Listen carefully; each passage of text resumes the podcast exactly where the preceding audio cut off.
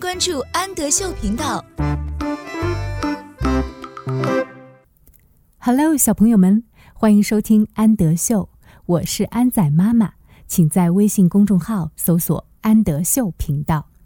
今天我们一起来阅读海尼曼分级读物的 “flap flap fly”。flap 是拍打翅膀的意思，fly 是飞。flap flap fly。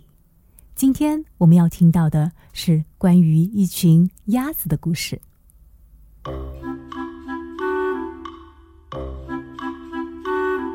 Flap, flap, fly. Mother duck can walk.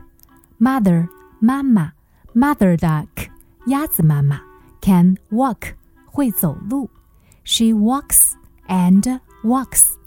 她走呀走。She walks by the pond.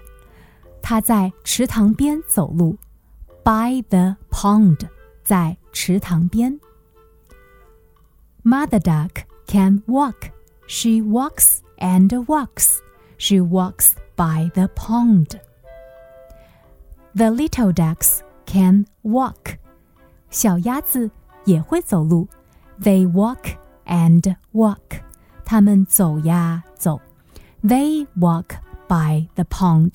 他们在池塘边走路。The little ducks can walk. They walk and walk. They walk by the pond. Mother duck can eat. 鸭子妈妈会吃东西。She eats and eats. 她吃呀吃。She eats by the pond. 她在池塘边吃东西。 Mother duck can eat.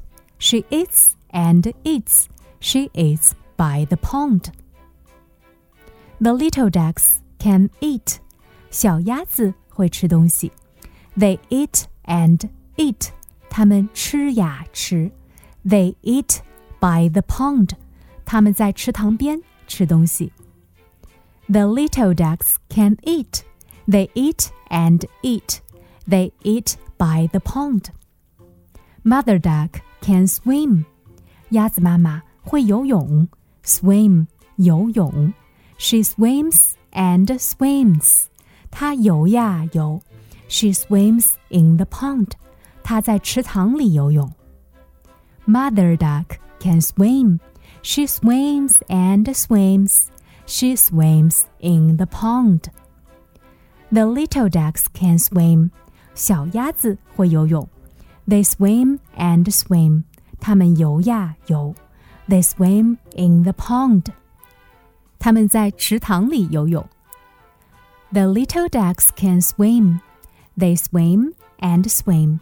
They swim in the pond. Mother duck can fly. 鸭子妈妈会飞。Fly 飞。